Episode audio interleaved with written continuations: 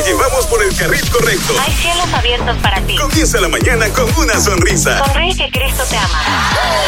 Vive la mañana. Vive la mañana.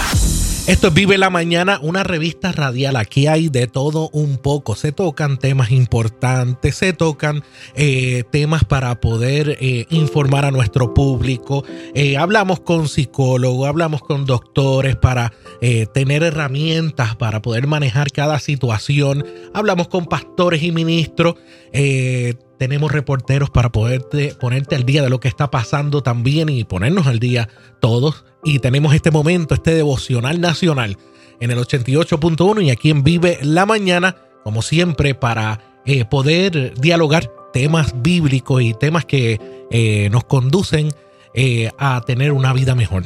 Y es que esa vida mejor requiere que nosotros nos autoexaminemos.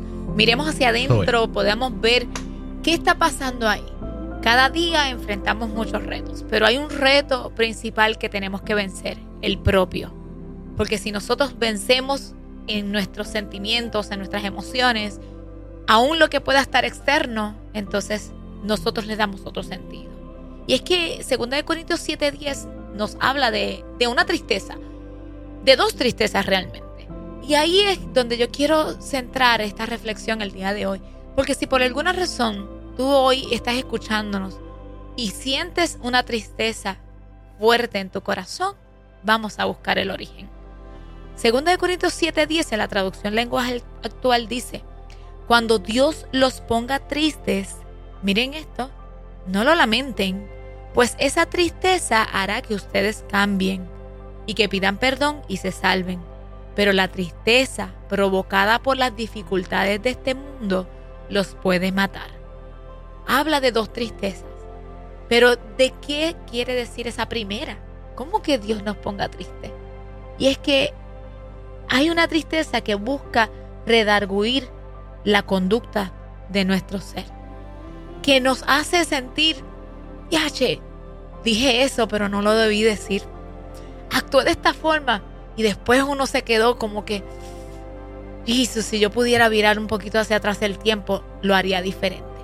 Esa tristeza no se puede ignorar. Mm. Esa tristeza es la que yo debo analizarla, decir, ok, Dios, ¿qué tú me quieres enseñar y qué yo debo hacer? Eh, como bien dice, no se debe de ignorar. Hay gente que le ignora. Sí. Eh, hay gente que eh, no, no le presta atención a esa conciencia que le está diciendo se hizo incorrecto. Hay que hay que ir por un carril diferente al que, al que está. Y a veces hemos ignorado mucho, eh, especialmente cuando uno es joven. Eh, uno ignora, eh, y no quiere decir que a los adultos no, nos pasa, sí, nos pasa también, claro que sí. pero en el afán de uno um, de disfrutar y hacer cosas y explorar, uno va ignorando esa banderita que se levanta en el corazón, en la mente, ojo, no debes de hacer esto, pero uno sigue eh, eh, empujando. Porque los placeres, los gustos, lo que me gusta, los pues te, a veces te domina, te dominan, te, eh, te abrazan y te dominan. y uno tiene que ir aprendiendo a que uno debe de reflexionar y no tan solo decir, sí, lo hice, lo hice mal, corregir eso eh, corregir eso que hice, eh, que hice incorrecto.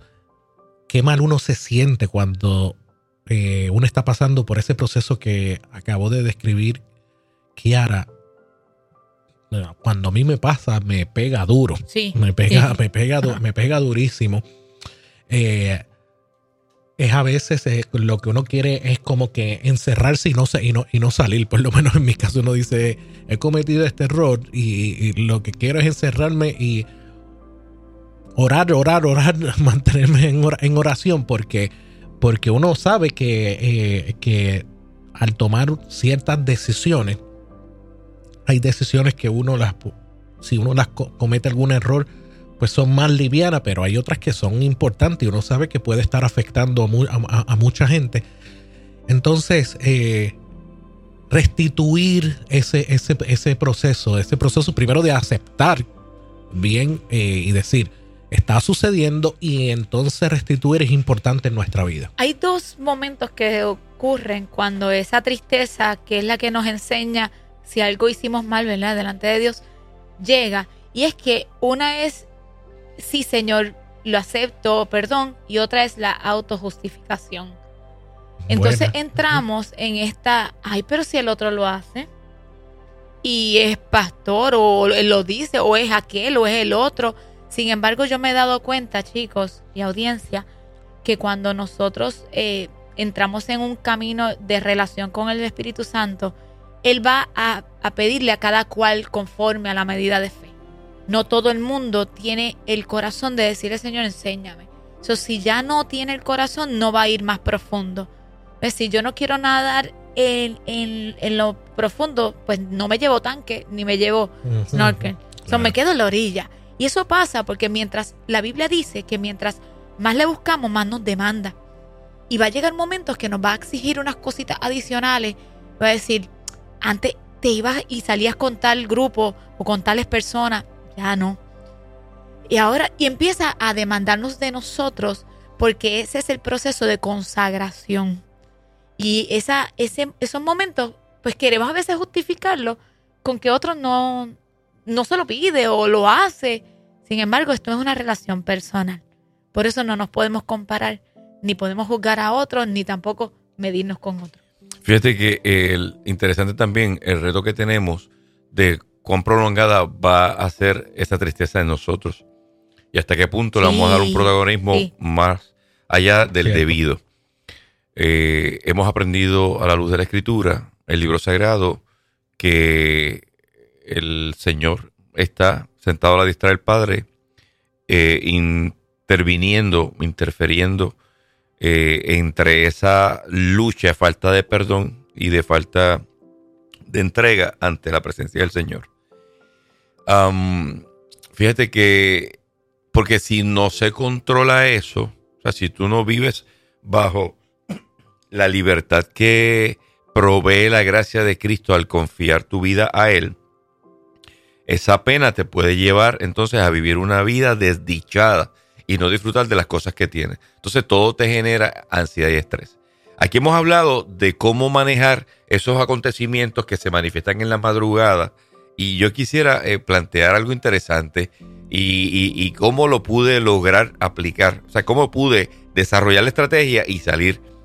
Eh, porque una cosa es hablarlo y cuando te pasa, cómo lo haces. Sí. Cierto. Eh, consulté con, con- con una fuente interesante y el otro día eh, y caí en ese lapso al repasar cuando suena la alarma a las 4.355 de repente piensa a este terremoto de situaciones a la mente y me agobiaban cuando yo me quedaba eh, acostado ahí sin moverme, o sea, sin salir.